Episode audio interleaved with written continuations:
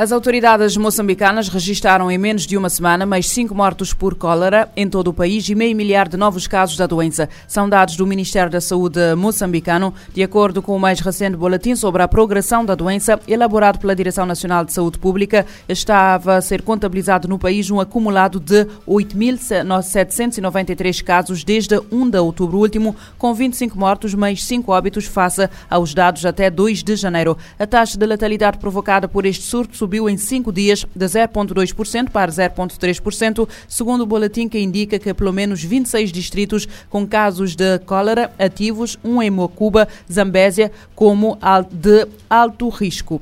O sismo de 1 de janeiro no centro do Japão matou 202 pessoas, sendo que 102 ainda estão desaparecidas. São dados do novo balanço, ainda provisório. O anterior balanço dava conta do sismo na península de Noto, com 180 mortos, 565 feridos graves e 120 desaparecidos. As equipas de socorro continuam a, procura, a busca de, pelos desaparecidos, cujo número tem variado devido às dificuldades da contagem em zonas isoladas. Mais de 3 mil habitantes uh, continuam isolados, uh, cerca cerca de 28 mil pessoas continuam deslocadas e mais de 15 mil residências estão ainda sem energia quando os termómetros marcam temperaturas negativas nas áreas afetadas, levando as autoridades a pedir atenção a possíveis situações de hipotermia. O sismo de 1 de janeiro já é o mais mortífero no Japão desde 2011.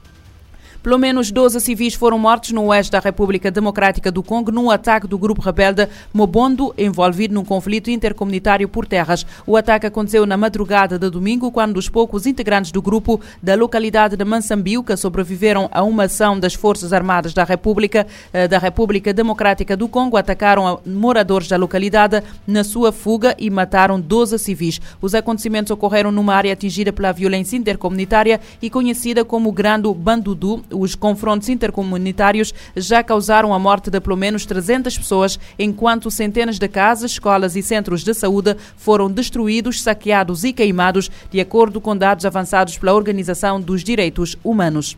A OMS alerta para a falta de suprimentos em num hospital em Gaza. O único hospital em funcionamento na região parou as atividades críticas e está a enfrentar escassez de médicos e ameaças à vida de milhares de pessoas. No centro de Gaza, a Organização Mundial da Saúde alertou neste domingo que os médicos no único hospital em funcionamento na região de Der al-Balá foram obrigados a interromper atividades críticas e receberam uma ordem de evacuação. À medida que se aproxima o marco de 100 dias de violência em Gaza, relatos de bombardeios pelas forças de Israel continuam Trabalhadores humanitários da ONU divulgam relatórios de significativas perdas, especialmente entre mulheres e crianças, e fazem um apelo para que as equipes médicas possam seguir com seu trabalho. Apenas cinco médicos permanecem no Hospital Al-Qaza, na área central de Gaza, onde a OMS entregou suprimentos médicos para apoiar 4.500 pacientes em diálise por três meses e 500 pacientes que necessitam de cuidados de emergência, o responsável por emergência em saúde da OMS, Sean Casey, postou um vídeo em sua rede social mostrando cenas caóticas de médicos que tratavam pacientes no chão, com outras centenas chegando para tratamento urgente. Ele conta que os profissionais recebem centenas de vítimas todos os dias em um pequeno departamento de emergência. Expressando preocupação, o diretor-geral da OMS, Tedros Ghebreyesus, apontou as necessidades imensas no hospital. Mesmo com a falta de diversos suprimentos, o chefe da OMS ressaltou que a equipe médica afirma que a maior necessidade é a proteção de ataques e violência. Mais de 600 pacientes e a maioria dos profissionais de saúde teriam sido obrigados a deixar o local. Da ONU News, em Nova York, Mayra Lopes. À medida que se, aproxima o marco de 100 dias da violência em Gaza, os relatos de bombardeamentos pelas forças de Israel continuam. Os trabalhadores humanitários da ONU divulgaram relatórios de significativas perdas, especialmente entre mulheres e crianças.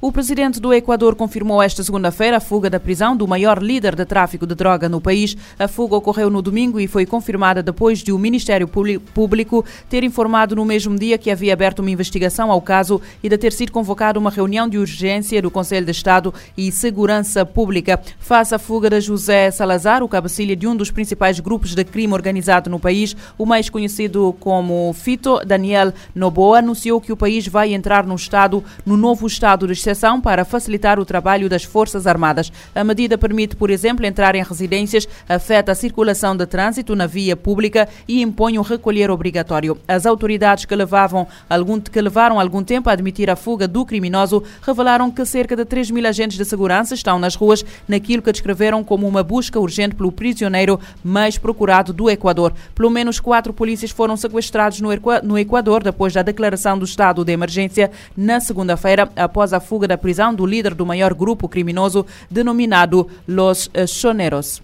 Uma tempestade de inverno altamente impactante deve despejar até 30 centímetros de neve esta noite na região central dos Estados Unidos, onde estão em vigor alertas de nevões que já resultaram no encerramento de escolas e serviços. A tempestade tem o potencial de resultar em acumulação entre 20 a 30 centímetros de neve numa ampla área que se estende do sudeste do Colorado e oeste do Kansas. Antes da tempestade, houve esta segunda-feira um encerramento generalizado das escolas em todo o leste de Nebraska. O Gabinete de Serviço Meteorológico Nacional alertou sobre o potencial de nevões intensos entre 23 a 38 centímetros, com impactos significativos até amanhã desta terça-feira. O mau tempo segue uma tempestade separada que, sa que saiu da costa leste depois de despejar mais de 30 centímetros de neve no domingo em partes da Pensilvânia, no estado de Nova York e em partes da Nova Inglaterra.